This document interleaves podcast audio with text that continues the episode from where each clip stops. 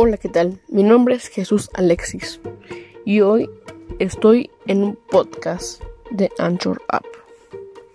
El tema de hoy va a ser sobre el universo, que hablará sobre los mensajes de las estrellas. En una estrella los átomos de hidrógeno se fusionan para formar átomos de helio. Durante este proceso se liberan enormes cantidades de energía que es irradiada en todas direcciones. Sin embargo, nuestro cuerpo solamente percibe luz y calor. Los hombres de la prehistoria, época en la que se construyó el Stonehenge, no tenían conocimiento de los metales y sin embargo lograron mover y levantar esas piedras colosales, además de marcar con precisión la salida del sol en dos días especiales del año, el solsticio de invierno que correspondía al día más corto del año, y el solsticio de verano, que corresponde al día más largo. Por día se debe de entender la duración de la luz con respecto a la noche. Las culturas que construyeron este y otros monumentos en la prehistoria eran sin duda personas con gran inteligencia, pues sin saber uso de los métodos modernos y con uso de herramientas muy rudimentarias lograron mediciones precisas en torno del Sol. Si un reloj, cual habría que vigilar todos los días del año, no es posible saber en cuál día del año habrá más tiempo de luz, a menos que se realicen las observaciones diarias y sistemáticas de la salida del Sol.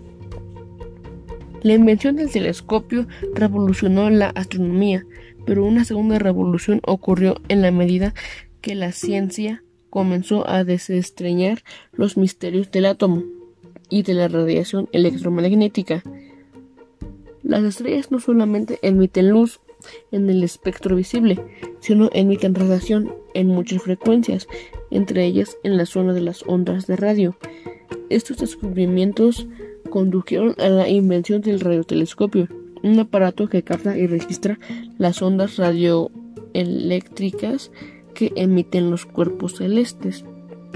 Las primeras señales de radio provienen de fuera de nuestro planeta.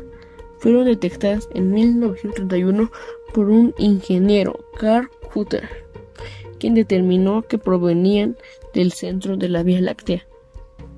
El primer radiotelescopio construido específicamente para explorar el espacio fue fabricado en Estados Unidos en 1937 por Rod Rover.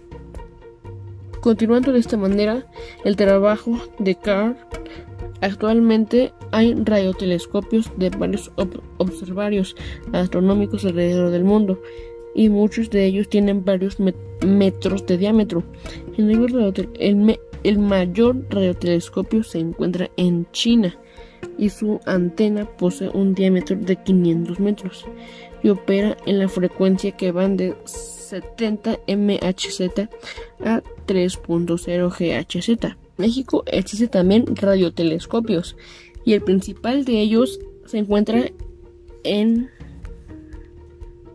en México existen también radiotelescopios y el principal de ellos, el Gran Telescopio Milimétrico o GTM, se ubica en la Sierra de Puebla. Como consiguiente, estaremos hablando sobre el misterio de la luz. Cuando se habla de la velocidad de la luz, los científicos en realidad están haciendo referencia a la velocidad a la que viajan las ondas electromagnéticas en el vacío del espacio, pues la luz visible ocupa apenas una pequeña porción del espectro electromagnético. Las ondas del rayo, los rayos X, las ondas ultravioleta, las ondas rojas, azules y verdes, y todas las ondas electromagnéticas se desplazan a razón de 300.000 kilómetros por segundo. Recuerda que la velocidad de la luz, es decir, las ondas electromagnéticas, también se pueden expresar como c igual a 3 por 10 a la octava metros por segundo. De las estrellas proviene la radiación. Muchas familias del espectro electromagnético, nuestros ojos solamente perciben las ondas que corresponden a la familia de la luz visible, la cual se encuentra entre 780 THz o 450 nm.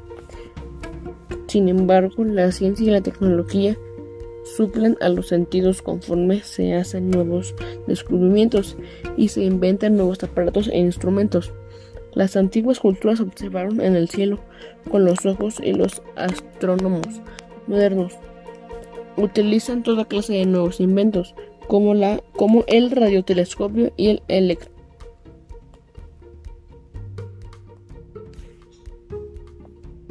y el espectroscopio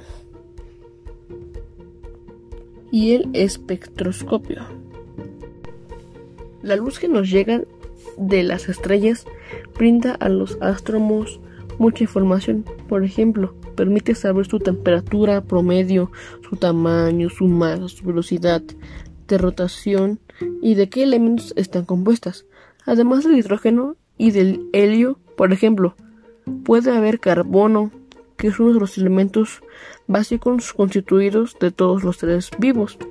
También puede haber metales como el hierro, pero no como lo imaginas.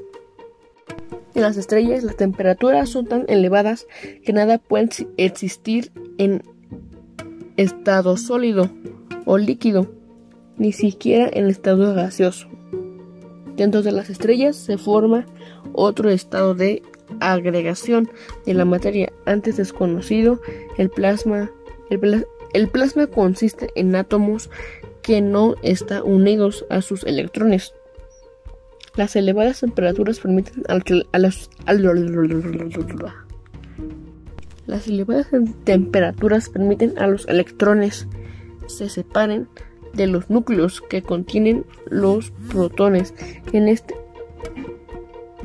las elevadas temperaturas permiten que los electrones se separen de los núcleos que contienen los protones. Este es el estado de la materia llamado plasma. Tan solo la superficie del Sol, la temperatura es de alrededor de 5500 grados Celsius. A esta temperatura, todos los elementos vibran y se mueven tan rápido que emite cierta radiación que les caracteriza.